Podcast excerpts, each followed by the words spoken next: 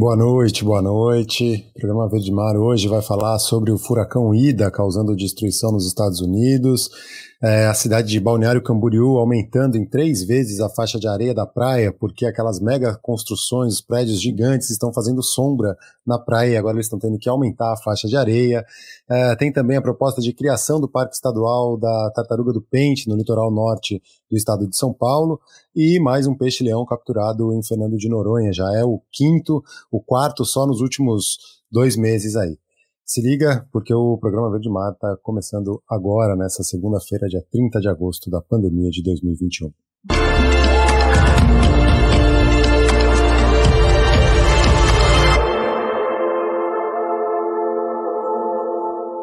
Bom, exatamente 16 anos depois do furacão Katrina, o furacão Ida chegou à costa da Louisiana, nos Estados Unidos, né, numa categoria 4, numa escala que vai até 5 de força dos ventos, né, mais de 280 km por hora a força dos ventos lá na Louisiana, o, esse furacão chegando né, exatamente 16 anos depois do Katrina, que foi em Nova Orleans em 2005, causando mais de 1.800 mortes. Ele é uma das, foi uma das principais, o maior desastre ambiental é, ocorrido nos Estados Unidos, né? E o que aconteceu em 2005 com o Katrina, ele estava. O Katrina tinha categoria 3 em terra. Quando ele foi para o Oceano Atlântico, ele foi ganhando força, teve categoria 5.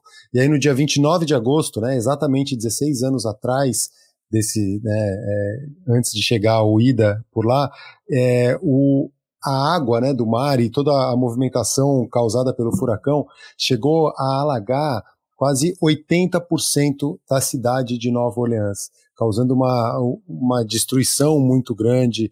Uh, milhões de pessoas tiveram que evacuar a área, né? E agora com o IDA com uma ainda mais forte, né? Categoria 4, chegando ali nesse domingo em, é, no estado da Louisiana, é, vários registros por lá de destruição mesmo do é, causando né nesse esse furacão chegando por lá e a gente é, tentando acompanhar por aqui como que tá quais foram as, os desdobramentos disso.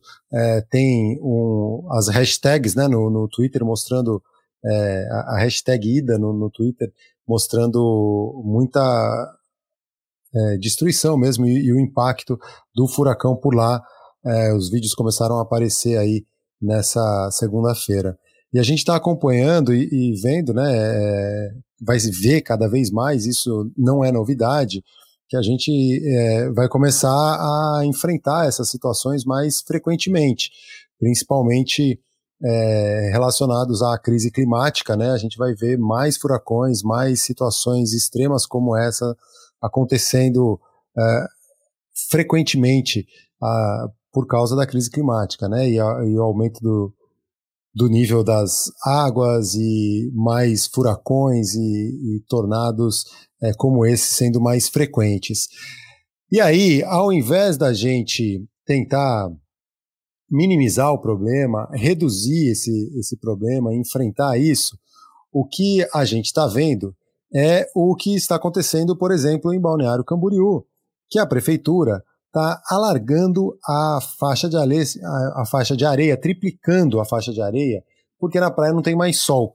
É, Balneário Camboriú pode ser considerada né, a capital da especulação imobiliária ou da, da daquelas mega construções irregulares. Né? E, e só para ter uma ideia, é, agora que eles estão fazendo isso aí, é uma obra que já há 20 anos vem, o pessoal vem pleiteando e querendo é, fazer isso aí por lá, né?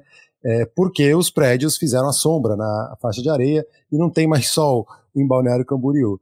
E aí é, eles estão é, fazendo isso, só que só para ter uma ideia né, do, do, nível de absurdo que é, é Balneário Camboriú, o ex-secretário, e aí eu vou lá para o site do Tribunal Regional Federal da Quarta Região, falando sobre a condenação, isso foi em 2019, do secretário do Meio Ambiente, agora ex-secretário do Meio Ambiente, o André Hitzmann, por improbidade administrativa. Uma decisão unânime né, dessa, do TRF4 falando sobre um problema de 10 anos atrás, em 2009, ele teria emitido um documento falso para autorizar o licenciamento de um condomínio de habitação familiar localizado à margem do rio Camboriú.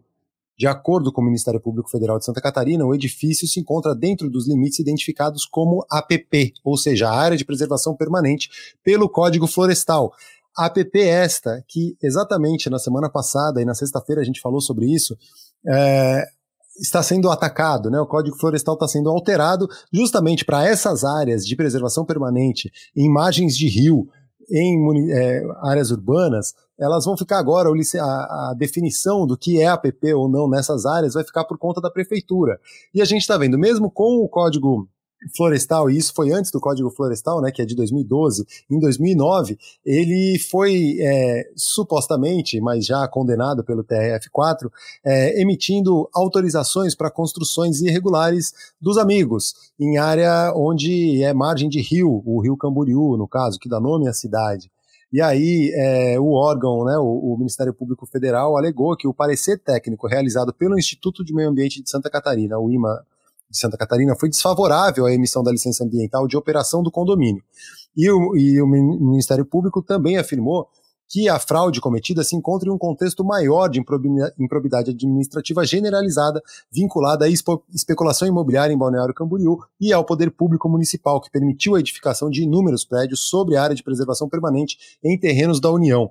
E aí, depois da condenação em primeira instância, o réu apelou ao tribunal pedindo a redução da suspensão dos direitos políticos, que ele perdeu os direitos políticos por cinco anos, né? E aí pediram essa, essa suspensão desse, é, a redução dessa, dessa pena e também a redução da multa, e ele alegou que não obteve nenhuma vantagem pessoal ou patrimonial indevida em razão, em razão, da expedição do documento, bem como não obteve nenhum lucro com a construção da edificação. E aí a terceira turma do TRF4 manteve a condenação por unanimidade. A relatora do acórdão, a desembargadora federal Vânia Hack de Almeida, afirmou que é fato incontroverso que o réu agiu no sentido de prestar declaração com conteúdo falso, o que configura o dolo genérico suficiente para condenação pela prática de ato de improbidade, violador dos princípios da administração, independentemente de qualquer resultado de seu agir. É, dotado de extrema gravidade, o ato que aqui se reconhece improbo, improbo principalmente levando-se em conta o dever legal de réu de promover a preservação ambiental, que restou mais uma vez agredido, porquanto sua declaração permitiu a continuidade da obra.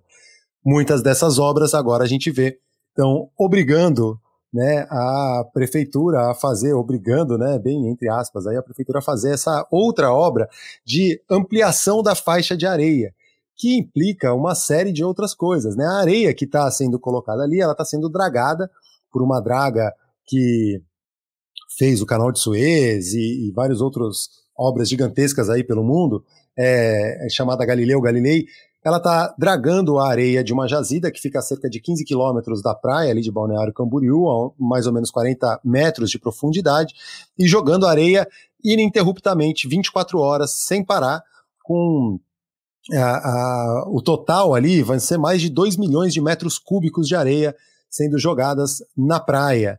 Né, e é um pedido já antigo, já, tem, já fizeram plebiscito, há 20 anos tem esse pedido, o prefeito, o prefeito da, de Balneário Camboriú está vibrando com a obra que está sendo realizada, bancada por um empréstimo do Banco do Brasil para empresários da região no valor de 60 milhões de reais.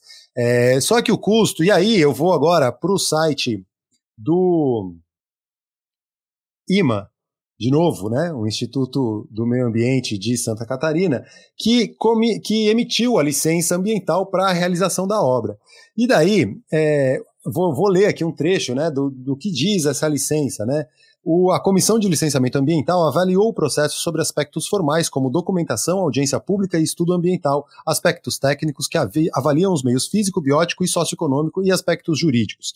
Para o parecer favorável, a comissão levou em consideração questões como o atual sombreamento da faixa de areia, os poucos espaços de lazer na cidade, a importância estratégica da praia central ao desenvolvimento turístico do município e que maiores faixas de areia permitem que os processos de erosão natural minimizem os impactos sobre mobiliário urbano, entre outras. Não sei se vocês repararam, mas é, para a emissão da licença, para o parecer favorável do Instituto do Meio Ambiente, eles só olharam aspectos relacionados ao bem-estar humano, ao impacto ao mobiliário urbano, à sombra, à faixa de areia, e não falam muito da questão ambiental. E aí, como já era de se esperar, já nesses dias, é, vídeos e fotos, né? Agora eu vou lá para o site do NSC, que era a antiga RBS, e aí virou o NSC é, Notícias de Santa Catarina. Eles têm lá a notícia que é, vídeos e fotos na manhã de sexta-feira, dia 27 de agosto, mostram como são as conchas acumuladas na praia central de Balneário Camboriú, no litoral norte de Santa Catarina.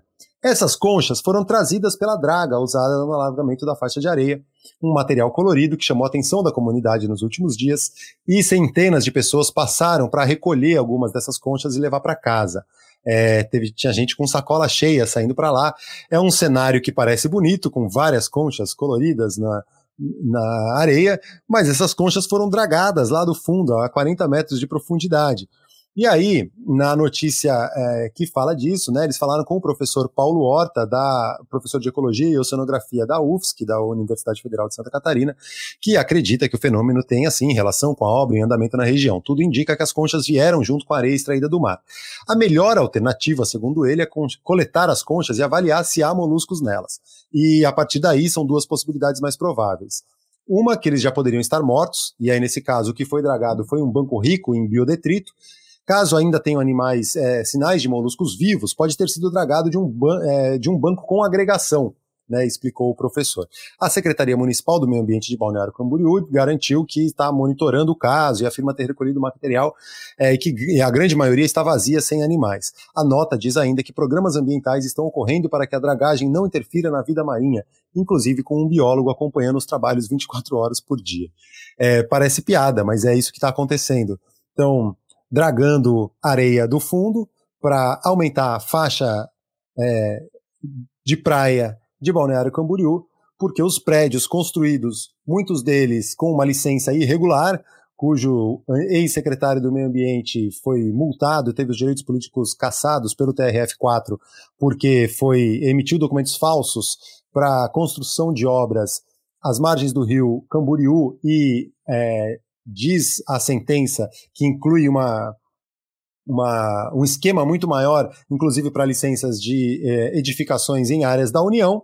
Eh, quem sabe algumas delas podem ser esses, essas mega construções de Balneário Camboriú que sombrearam a praia, fizeram a prefeitura agora querer aumentar a faixa de areia. É, isso não é uma grande novidade, né? A gente tem o próprio aterro do Flamengo no Rio de Janeiro, que é um aterro, a Beira-Mar Norte em Santa Catarina é uma área também é, aterrada, é, existem outras áreas de aterro, né? O Rio de Janeiro é uma cidade com, com vários espaços aterrados. É, aumentar a faixa de areia não é que é uma, uma novidade em Santa Catarina e que estão tentando faz tempo, já fizeram plebiscito e tudo mais, e agora está saindo, eles estão vibrando com isso. É, e parecem que é, não sabem que, né, e aí é só a gente olhar e voltar para o começo, né, do que eu comecei a falar hoje, é, o furacão Ida atingindo o, sul da Flórida, eventos como esse sendo o sul da Flórida, não, o sul dos Estados Unidos, Louisiana, Mississippi e outros estados ali. É, lembrando, o Katrina, exatamente 16 anos depois, maior desastre é, natural que eu não, não diria que é 100% natural, porque 80% da cidade ficou alagada é, pela água do mar, não foi pela chuva, porque o furacão ficou forte mesmo quando foi ao Atlântico. E, e agora a gente vê né, a cidade de Balneário Camboriú querendo aumentar a faixa de areia. Parece que assim é, é um roteiro que é muito claro, né? O que, que pode acontecer, o que, que deve acontecer em breve, né? Num futuro não muito distante, ali em Balneário Camboriú é que pode acontecer de chegarem novos alguns tornados, alguns ciclones tropicais, né, aqui no hemisfério sul, que vão se tornar cada vez mais frequentes com a crise, crise climática e a gente querendo aumentar a faixa de areia da praia, como se isso não fosse é, ter, ter uma conta, se a conta não fosse chegar algum dia. E aí eu vou agora para uma outra notícia relacionada a, a essas questões municipais, olhando para áreas de preservação permanente e liberação de construções em áreas ilegais, porque no dia 27 de agosto, sexta-feira também, o Ministério Público deflagrou uma operação contra a invasão e exploração de terrenos no Parque da Costa do Sol, na região dos Lagos, no Rio de Janeiro. Doze mandados de prisão, e eu estou agora na Folha dos Lagos, né? Doze mandados de prisão preventiva, inclusive contra o ex-prefeito de Arraial do Cabo, Renatinho Viana, o ex-secretário de Ordem Pública, Márcio Galo, e o ex-secretário de Meio Ambiente, Márcio Crossi.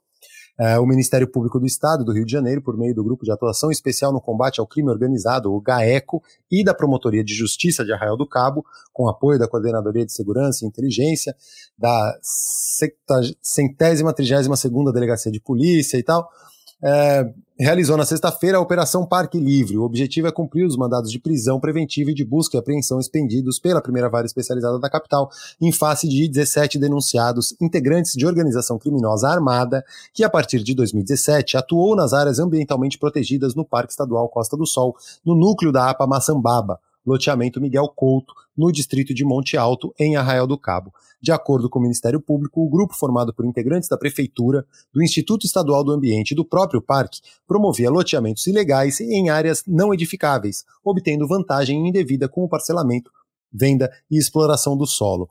Entre os denunciados estão o ex-prefeito de Arraial do Cabo, Renato Martins Viana, e seu vice à época, Sérgio Lopes de Oliveira Carvalho, mais conhecido como Renatinho Viana, e Serginho Gogó, além do policial militar da reserva Márcio Veiga, o Márcio Galo, nomeado secretário da Ordem Pública, o irmão dele, Josimar Veiga de Oliveira, o Zima, ex-subsecretário de Meio Ambiente, e Márcio Crossi, então titular da mesma pasta o Ministério Público aponta que a organização se expandiu até a administração e controle do Parque Estadual para garantir que houvesse um impedimento direto e efetivo das ações fiscalizatórias nos guarda-parques, permitindo o avanço das invasões e das construções ilegais em Monte Alto, no município da região dos Lagos, é Arraial do Cabo. É, essas investigações sustentam que, para tanto, foram fundamentais a atuação da denunciada Márcia Simões Matos na função de superintendente regional do INEA, além do então chefe do parque, André Cavalcante. É, para resumir, eles eram intimidados a não fiscalizar essa invasão de terras e a construção sobre as dunas nessa região por é, policiais da reserva. Leia-se milícias, se é que eu posso dizer assim, né? Mas supostamente eles é, atuando em conluio com o prefeito da cidade, com o secretário do meio ambiente, secretário de ordem pública, faziam vistas, vistas grossas e ainda intimidavam os fiscais, os guarda-parques a não é, olhar para essa invasão de terras e esse, é, essas construções ilegais. Então, foi expedido o mandado de prisão preventiva e busca e apreensão na sexta-feira. Estão de olho nessa galera na região dos lagos. Agora eu vou para algumas notícias boas para a gente dar uma aliviada aí nessa noite de segunda-feira no site Conexão Planeta uma, um coral gigante com mais de 400 anos foi descoberto na Grande Barreira de Corais, na Austrália. Poucos meses após os pesquisadores terem se deparado com o recife de 500 metros de altura na Grande Barreira de Corais, na Austrália, uma nova descoberta surpreendente foi feita na costa de Gulburi, também conhecida como Ilha de Orfeus, parte do grupo das Ilhas Palm, em Queensland. Mergulhadores encontraram um gigantesco coral com idade estimada em mais de 400 anos. É, isso aí foi revelado pelo Adam Smith, professor da James Cook University e diretor da organização Reef Ecologic. É, a descoberta foi descrita num artigo científico da revista Scientific Reports, publicado recentemente. Pertencente ao gênero Porites, o coral foi batizado de Mugadambi, que na língua do povo Mambarra, que vive nas Ilhas Palm, significa grande coral. Mugadambi pode ter sobrevivido a até 80 ciclones, numerosos eventos de branqueamento de corais e séculos de exposição a espécies invasoras, marés baixas e atividade humana. Apesar disso, está em muito bom estado de saúde, com 70% consistindo de coral vivo. É o que afirma o professor da James Cook University. É um coral, está bem rasinho ali na Grande Barreira de Corais. É, bem interessante. Um dos pesquisadores que assina o artigo né, é o Charlie Veron, considerado um dos maiores especialistas em corais do mundo. O biólogo e taxonomista australiano é responsável pela descrição de aproximadamente 20% das espécies de corais do planeta.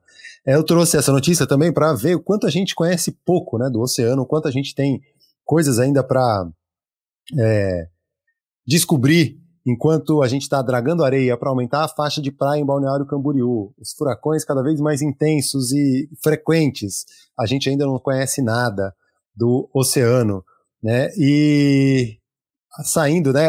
além disso, tinha uma outra notícia que eu acabei é, não trazendo no site aqui, mas na, saiu na BBC, uma espécie ancestral da baleia com patas, é, um mamífero aquático ali, foi descoberto no Egito, um fóssil, e está sendo ali descrito e montado, né? Agora eu vou voltar para a Terra, porque não, antes de ir para a Terra, eu vou para Ilha de Anchieta, litoral norte do estado de São Paulo, porque tem uma, amanhã vai ter audiência pública para a criação do Parque Estadual Marinho da tartaruga de pente. A região ali, né, muito rica, já existe o Parque Estadual Marinho, é, o Parque Estadual da Ilha de Anchieta, né, e a área do novo parque, ela é pequena, 1.713 hectares, e aí fica no entorno do Parque da Ilha de Anchieta, em Ubatuba, litoral norte do estado de São Paulo. É, o lugar onde eu vi minha primeira raia quando eu era criança. E aí, segundo um comunicado da Fundação Florestal, e aí o Projeto Verde Mar, a gente como Projeto Verde Mar assinou uma, uma carta de apoio à criação do parque, que vai ter essa audiência pública amanhã, já, já convidando a todos aí a acompanhar a partir das duas da tarde, se eu não me engano. É, eu vou colocar a notícia no site ali depois. É, o novo parque é uma demanda dos gestores e parceiros do Parque Estadual da Ilha de Anchieta desde 1997 porque os, é, o fato de estarem isolados né, limita a conectividade entre as populações de fauna e flora, contribuindo para a fragilidade desses ambientes insulares. E aí, este isolamento também favorece as espécies endêmicas, as mais ameaçadas pelo aquecimento global. E aí, esse novo parque, né, que inclui a área marinha no entorno da Ilha Anchieta, que é só a ilha é protegida, né, como dentro do parque e que é uma das, dos grandes atrativos de Ubatuba, Ilha Anchieta, e é uma das 10 unidades de conservação mais visitadas do estado, segundo a própria Fundação Florestal.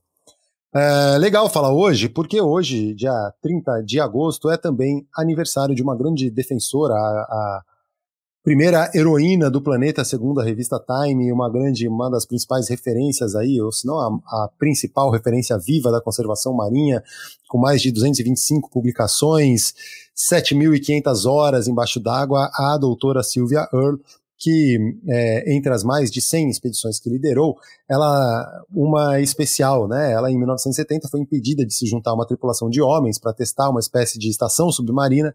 Ela organizou uma tripulação 100% feminina e que viveram debaixo d'água por semanas. É, isso foi uma expedição para a NASA também testar condições de vida em isolamento, né? E elas foram pioneiras em empreendimentos em mar profundo.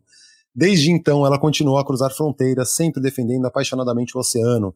Atualmente, a doutora Sylvia Earle está à frente da Mission Blue Alliance, que ela criou, e do programa de Hope Spots, os pontos de esperança pelo mundo.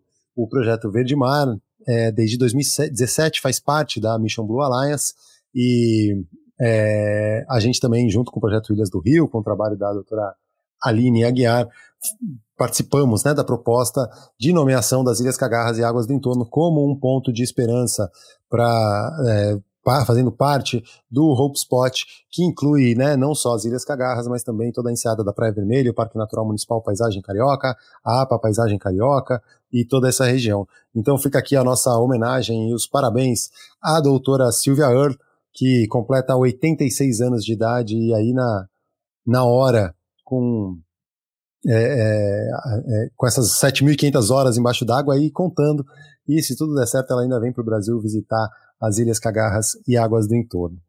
Para fechar, né, e antes de fechar, vou dar um salve aqui para a Suzana Guimarães. Chegou bem na hora das tartarugas marinhas. Suzana deve estar tá sabendo, o pessoal deve ter te contactado, né, o pessoal da Fundação Florestal. Amanhã tem audiência pública que vai defender a criação do Parque Estadual Marinho das Tartarugas de Pente na Ilha Anchieta, ali no, no entorno da Ilha Anchieta, em Ubatuba. O Bernard Volman, de Mambucaba, falando, né, é, também hoje tiveram boas notícias lá da Costa Verde, da região de Mambucaba, com o plano de ecoturismo para a região. É, esperemos que essas ideias de transformar a região na Cancún brasileira não vinguem da forma que eles acham que é, né? Se acham que as áreas de preservação devem virar grandes resorts, é, destruindo tudo e elitizando o turismo, né? E que, que, a gente possa conseguir fazer o turismo sustentável, com educação ambiental forte, revolucionária, crítica acontecendo junto com o turismo de base comunitária, possa crescer nessa região e a gente possa aproveitar cada vez mais, né? E proteger essa é, rica biodiversidade que existe nessa região. O Bernardo aí está à frente.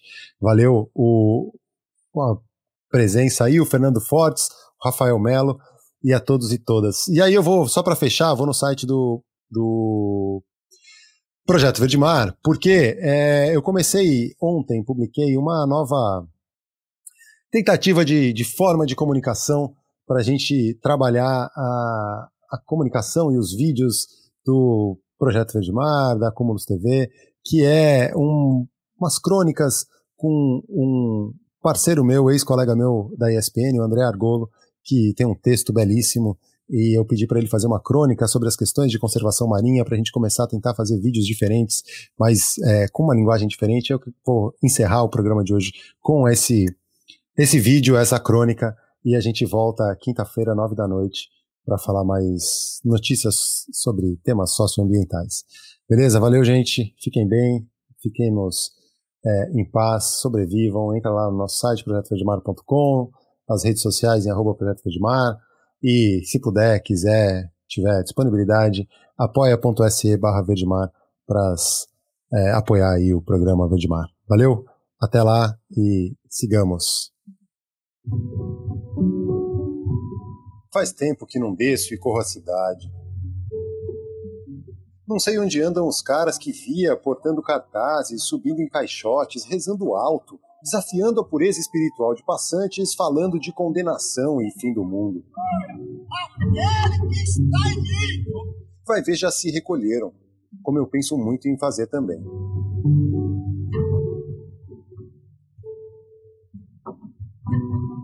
Mas eles se foram como quem cumpriu uma missão importante, dizendo: Não falei, eu te disse. A gente ridicularizava e as notícias e as ciências duras agora lhes dão alguma razão ainda que uma razão diferente do que eles pregavam.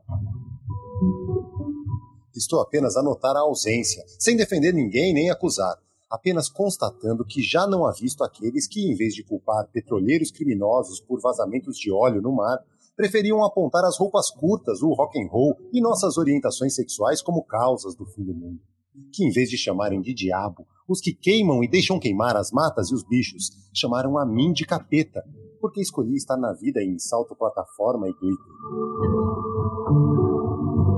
Engraçado que no fim, se houver um fim determinado, como imaginamos nos livros e nos filmes, será isto: conscientes e idiotas sentando lado a lado na última arca do planeta, a nave muito louca que dá uma perigosa esbarradinha na ponta do Everest, na cena final de fuga, quase quebrando o fino casco da salvação.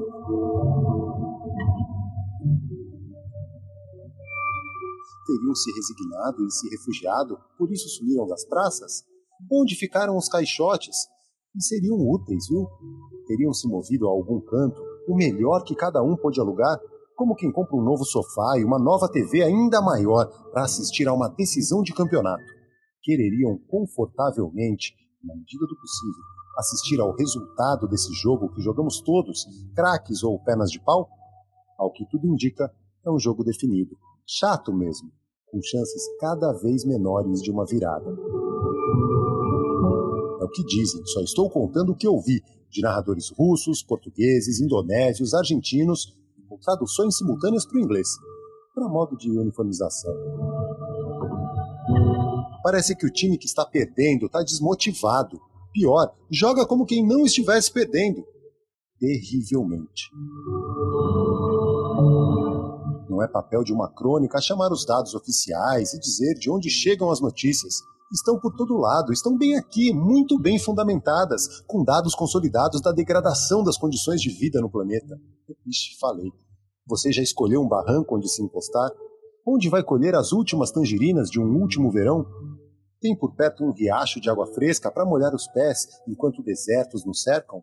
Ou guarda dinheiro para aparelhos de ar-condicionado mais potentes, porque para cada grau a mais na temperatura média do mundo, acha que sempre haverá mais BTUs. A madeira podre dos caixotes onde subiam os pregadores não bastará para o casco da arca. O fino casco da salvação de que será feito, então? Plástico, caso não haja mais madeira? Que água sairá nas torneiras da arca? Que ar refrescará ou aquecerá os tripulantes? ouvi a vizinha de baixo brigar com a mãe e dizer que o problema é erro de cálculo. Parece que estamos chamando de planejamento o que é construído sobre ilusão. Foi o que acho que ouvi ela dizer. Ela trabalha de caixa no supermercado. Sabe das contas. Ouço o programa de rádio à tarde. Ponho toda a fé nesses economistas. Não são pessimistas nem otimistas. Eles sabem fazer contas.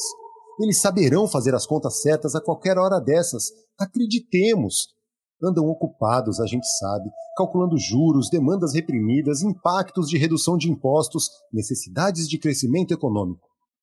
Mas uma hora dessas vão ter tempo para notar que crescimento significa cavar mais buracos, queimar mais lenha, usar mais água e que esses estoques estão minguando rapidamente. O que você acha? Que eu devia acreditar nessas pessoas ou nos pregadores do fim do mundo? O que sumiram da minha vista ou esses que mostram mapas da destruição que não estamos nem começando a diminuir? Saquei a questão.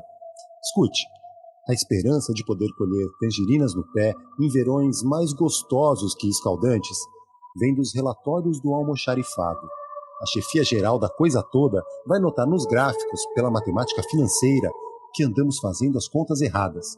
Só isso e estaremos resolvidos. Os religiosos que me fazem falta poderão retornar de seus cantos, seus barrancos, voltar a pregar um fim do mundo que não ocorrerá mais. Sim, é feia e vem de uma impressora matricial, mas essa é realmente uma esperança.